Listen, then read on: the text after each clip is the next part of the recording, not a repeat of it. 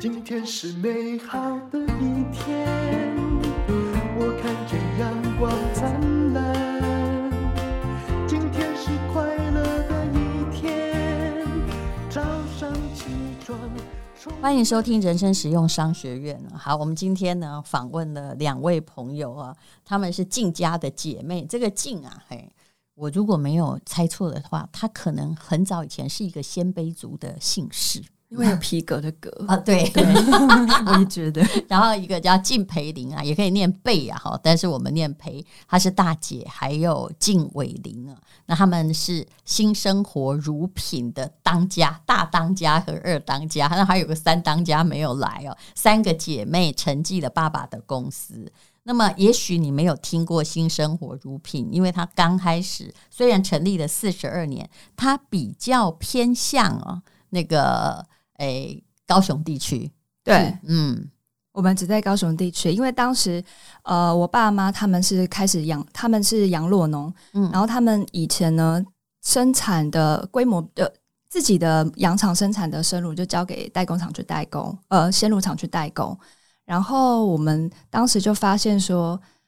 诶，这个生产我们教的生生生乳品质呢，我们很用心的去饲养，但是为什么常常呃这个品质做成成品会发生一些问题？味道不对，可能中间的处理过程、嗯、对无法掌控。对这一块，我们就完全。没有办法理解这个其中的奥秘，所以，所以当时我们其实品牌意识很早。我们这个品牌不是呃小农上，不是我们回家才去创立这个品牌。是本来以为是我刚开始的设想，就是说你们是不是帮人家去做，然后供应羊乳，然后大家收集。结果不是，爸爸当时已经自己在做供应链了。对，对，爸爸当时他就已经开始做每天晨间栽培，就是你早上会呃在信箱啊门口会吊一个保温箱的这种。嗯、我们其实，在北高雄地区现在我们都还在进行，哦、只是呃也有大概十年前我们就意识到说这一块其实慢慢有点萎缩。因为说真的哈，你要定多久，嗯、对不对啊？嗯、就每一次打广告就有人定，可是大家定一定哦，其实人的味觉很可怕。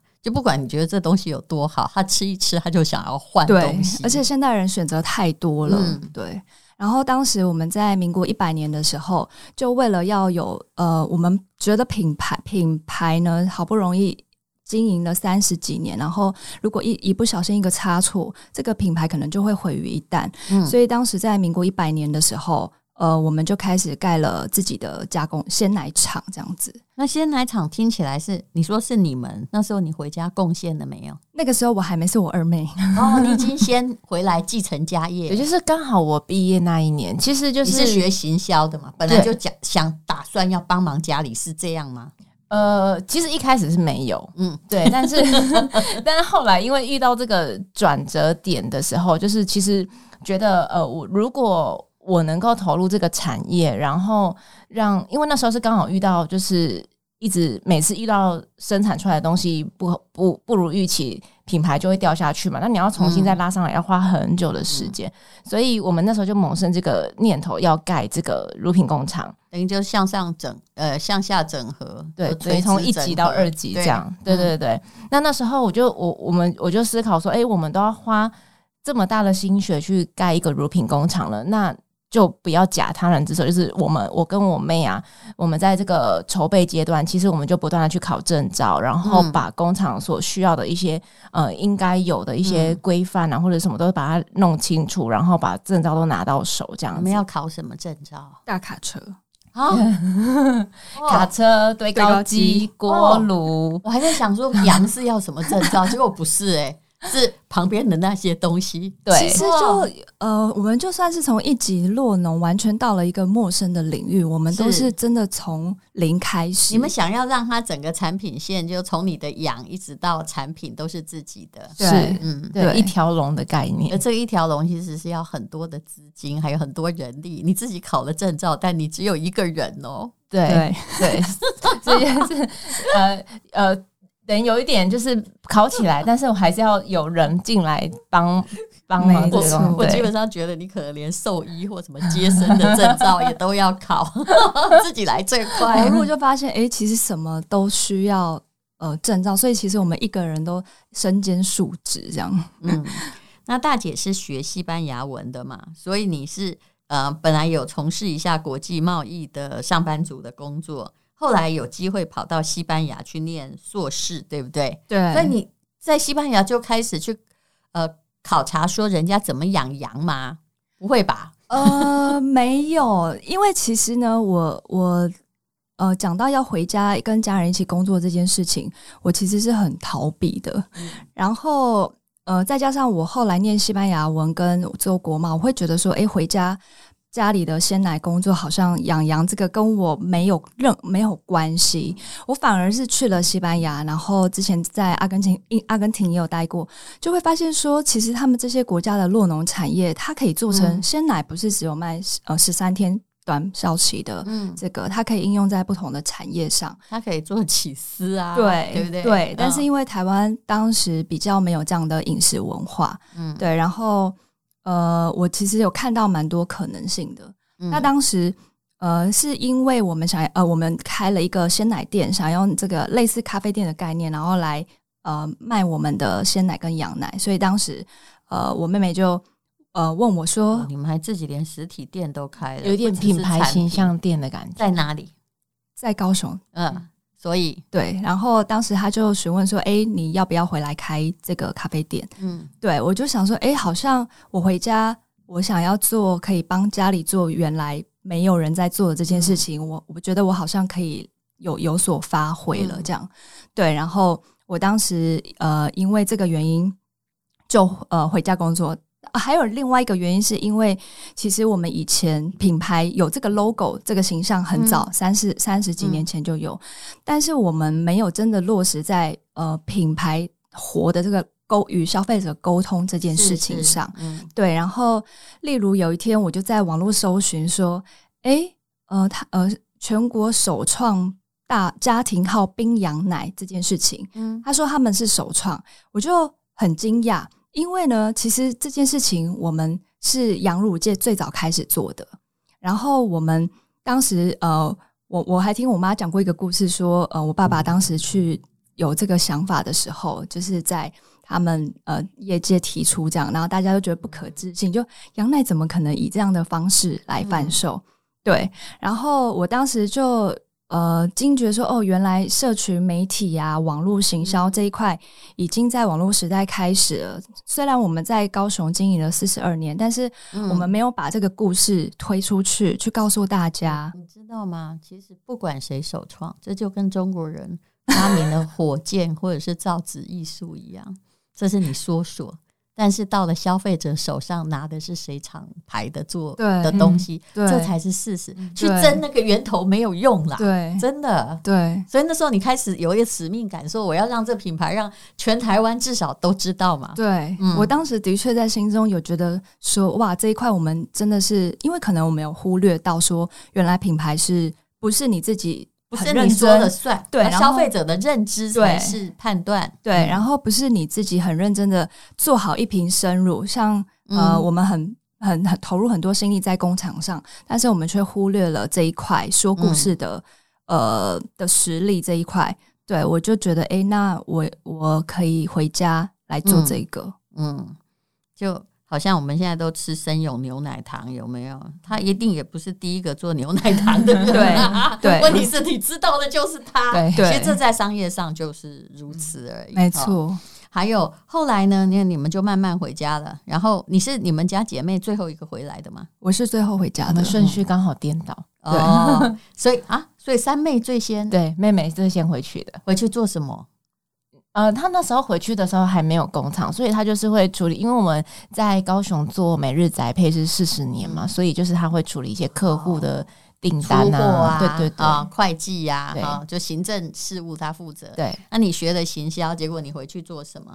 工厂管理，其实也算了，因为我大学是念气管系，是，对，就都在里面念行销，对。然后姐姐念国贸，结果出去是在做行销，对，当小编，对，嗯，其实世界上永远没有那种很优雅的老板娘哈，就等一个人咖啡这种事情了，大家都是亲力亲为，对不对？对。那所以呃，也就是有了什么，后来去考执照，呃，是谁有卡卡车执照的？哇。啊，那还有什么？来说给大家听？锅炉执照，我的三妹哦，锅炉是工厂干嘛的？在工厂里面的 很大设备这样子，然后灭菌釜啊，就是这全部都是要都需要都需要执照的，就不假他人嘛，都有执照就不必呃就雇一个专业人员来了。对。对，其实主要不是说怕花钱去雇专业人员，因为这些东西都是呃生产上它的一个呃很重要的关键，就是可能对表示你懂。然后这是对供应链很需要。对，其实我很爱考照啊，我心里想的都是这样，就不需要别人，而且你不要糊弄我，你知道吧？啊，你自己也懂很重要。对对，重点是这个，是不是？对对，所以。反正考照就是去去读书啊，去考到啊，就这样子啊。对，然后我们从工厂建立开始啊，其实我们拿到就是我们工厂是一百零二年就建立完成，嗯，我们费时两年在做前置作业，嗯，就是包含整个整地啊，然后工厂的设计，然后隔年我们就拿到了 HACCP 跟 ISO 两万二，嗯，对，就是很迅速的就呃得到的认可，对不对？但是也花了很多钱呐，这一定是要贷款的。对对对，而且相信把这个供应链做好也是爸爸的理想，你们真的挺孝顺的。但是你就是原除了爸爸原来的计划之外，你们又多做了一些什么呢？什么规划呢？呃，我们其实在，在呃工厂建立之后，我们原来有这个阳洛农呃洛农端的呃专业背景，嗯，那踏入了整合了到二级加工，那所以其实我们了解说这两个。呃，不同的产业里面，其中的那些呃，美眉嘎嘎，就是那一些呃小小小细节，嗯，对。然后我们就开始在想说，诶，为什么这个很多人很怕羊奶，是因为它的腥味？对，所以我们就呃发现，其实，在鲜奶厂的加工端这一端，也是可以。它因为有一些因素的不同，会让这个口感的味道是不太一样的。嗯，那因此我们回家之后，呃，第一个大转型就是我们其实有把这个羊奶的腥味度，嗯，有降低，嗯、就是从牧场端到鲜乳厂，然后最后是呃有关羊奶的饮食饮食习惯的部分。嗯、其实我们一呃我我们一开始回家的时候，然后网站建立，其实我们做一件事就是把。网站一进入就是，哎、欸，早安，喝一瓶冰羊奶。嗯，因为其实很多人他很习惯羊奶就是要冬天才能喝，对，羊奶就是要喝温的。而且以前我记得我小时候的广告，我妈有订过那个什么什么南羊乳有没有？嗯、就是他主张的就是到你家还是热的，对，然后要赶快在寒风中拿对。进去，对，然后告诉消费者说，哎、欸，不是只有早上可以喝，嗯，对，因为其实我们进到超市。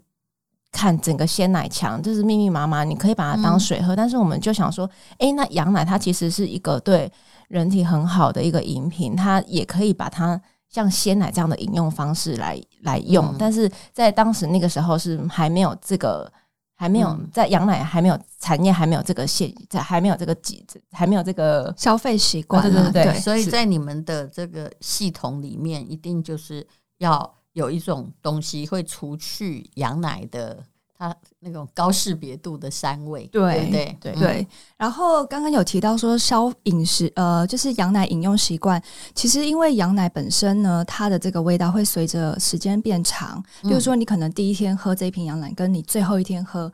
味道是会不一样。嗯、其实不要说羊奶，鲜奶也是。对，只是因为大家喜欢鲜奶的味道，嗯、就会觉得哇，鲜奶很香很香。嗯、但是羊奶反而就是味道就会越来越呃浓。对，然后那怎么办？呃，就是要越新鲜的时候赶快把它喝完。嗯、对，然后再加上呃羊奶会随着温度变高，呃味道也会变重。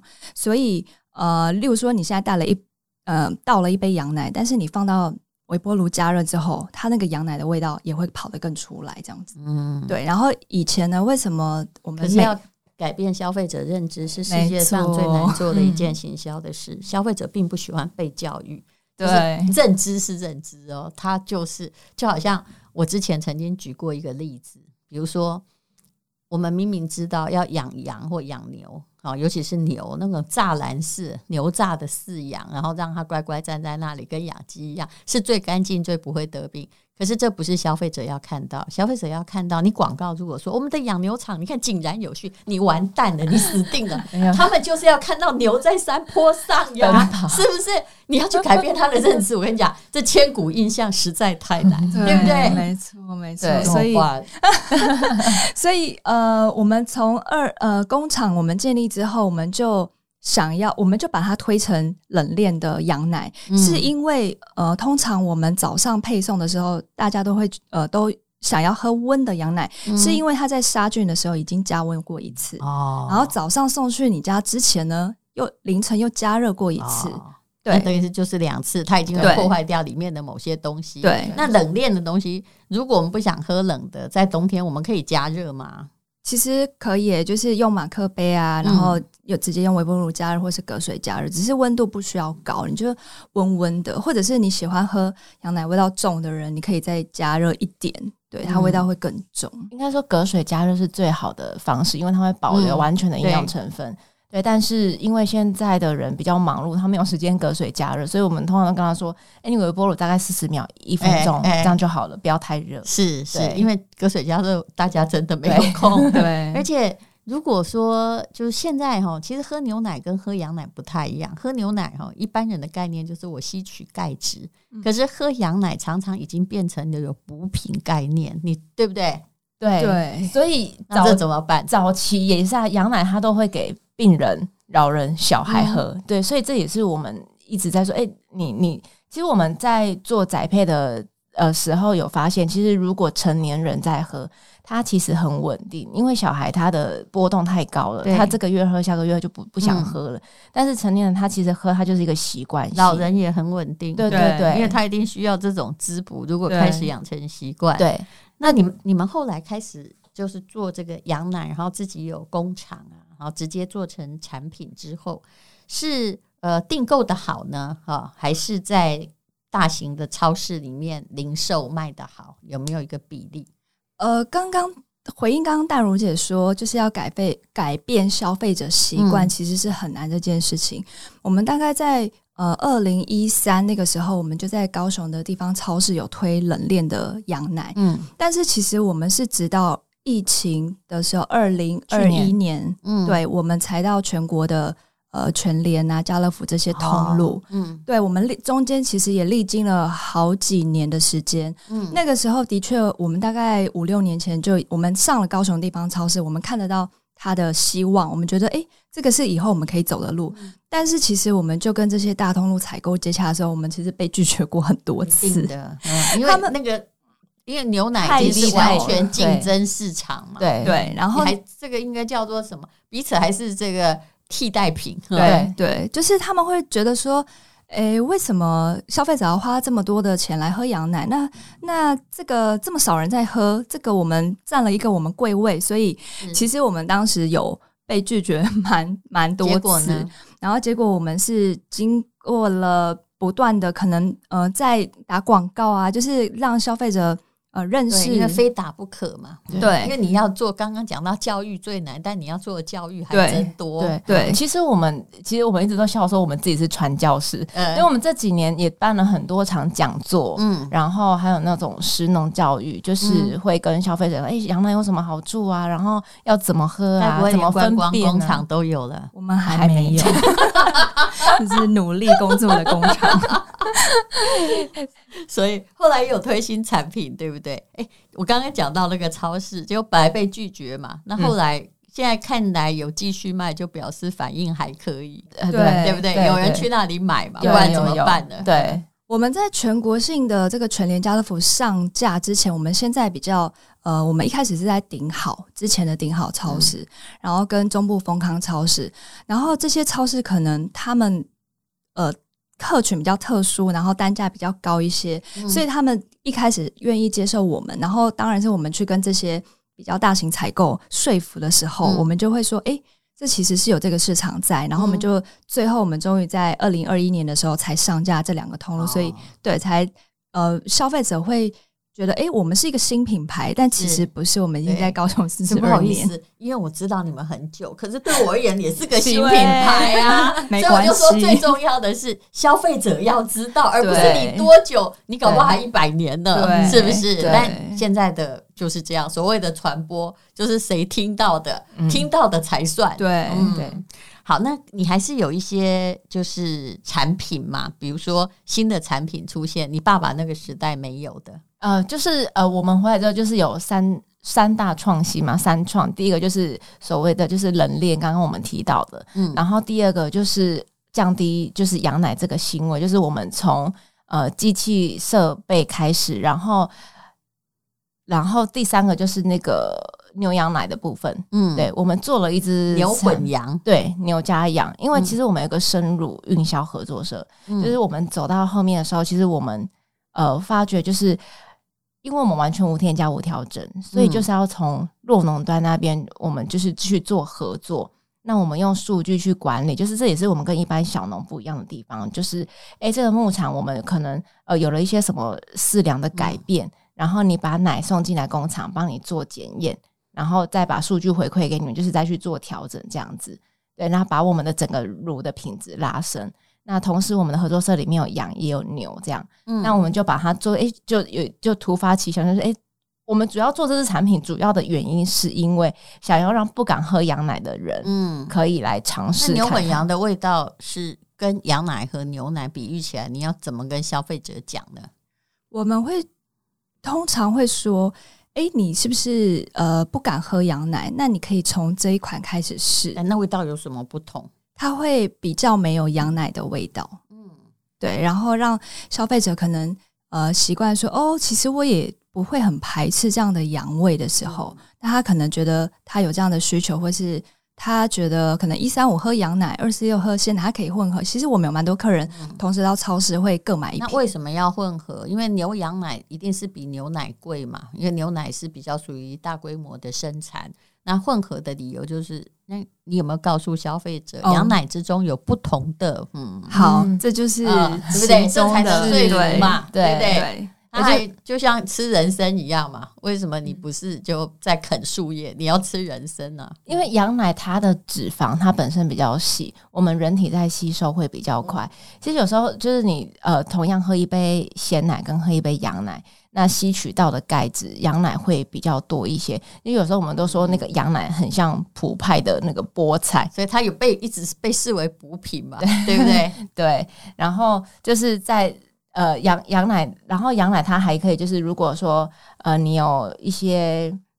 乳糖比较乳糖不耐症的人，因为它乳糖含量对牛奶其实是过敏的。对，呃，乳糖不耐症跟过敏又有一点点不太一样，因为牛奶的蛋白组成跟羊奶蛋白组成成分不一样。像呃牛奶，可能有些人会对牛奶的蛋白质会过敏，然后呃不是有肠胃就不是啊。对，然后其实羊奶的蛋白组成大部分是 A two 贝塔蛋白，嗯，然后这个蛋白呢，其实是跟母乳相接近的，哦、所以才为什么说呃羊奶是最接近母乳的乳品，嗯、对。但是如果呃，也就是说，如果这个有多了羊奶的话，它有不一样的营养价值在里头。没错，嗯、而且这个乳糖不耐症，其实我们现在也有呃客人都会直接买给他的宠物喝，啊，因为宠物呃猫跟狗有。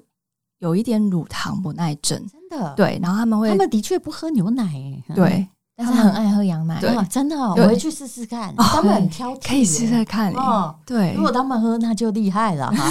其实我们都常公家吃东西啊，像我吃的益生菌，我也给猫吃啊，我们都是一起吃的。我想要跟淡如姐分享一件，就是牛奶跟羊奶特性不一样的神奇的地方，是因为我们其实自己有做优酪乳。然后我们把这个呃乳酸菌，就同时同一个菌种，我们把它放在羊奶跟呃鲜奶上面，嗯、就发现它成型的那个效样同一款，嗯、但是成型出来的状态是不一样。嗯、所以就可以知道说，因为羊羊乳的这个呃分子它比较游离，所以它就是有点像液体状这样子。牛奶它就比较固体。嗯，对，就是刚刚说的说乳脂肪啊，就是这些呃固形物等等的东西，对，嗯、可能会比较不好消化这样。是。好，所以呃，羊奶有羊奶的好处，而且你们还做了鲜奶茶，是不是？对，可以买到大瓶的，可以。我们的鲜奶茶，我们是选用台湾在地茶叶，我们是用南投鱼池的茶叶，嗯、然后我们煮好，就是完连鲜奶茶，我们也是完全的不添加任何的奶粉、香料这一些，然后加就是我们的鲜奶，对，然后有做成一公升的鲜奶茶，嗯。好，所以呢，啊，这个呃，羊奶呢，已经慢慢的在你们的推广下走入了大家的家庭中。那么目前可以购买产品的通道，除了你刚刚讲的什么圣德克斯啊，还有呃全联、家乐福对、啊、等超市，丰康超市，还有米娅啊。米亚超市，米亚超市在哪儿啊？哦、呃，就是一些百货公司里面的，就以前的那个 Jasons，Jasons 哦，改名了，对那我就知道，我家旁边其实本来有啊，嗯，对，好，所以就是在这些超市里面找到，但是我知道啦，进军超市其实是一个辛苦的过程，因为超市才不管你有没有卖掉，万一过期他就退给你，呃，这个问题也是其实是挺大的，我们压力也很大，所以你们希望就是用像以前这样，就是一段时间帮你。寄一些过去，在保存期限内喝完。对，目前我们其实没有超市。如果你买不到，或是你有习惯喝羊奶的话，我们也可以用周呃低温配送，直接配到你家这样子。这一年你的，我们如果要说那个营业成长曲线，应该怎么形容？嗯，你们这样推广有没有？至少有看到它慢慢慢慢往上升，还是接受的人变多嘛？其实我们蛮幸运的，因为我们刚好上呃全国性通路的时候遇到疫情爆发，嗯、然后大家就只能去超市买东西，所以就看到了羊奶。对，我们其实很幸运，就是刚好在三四月的时候上架，而且那时候还可以订购，因为所有的线上订购或电商的蓬勃。如果你在二零二。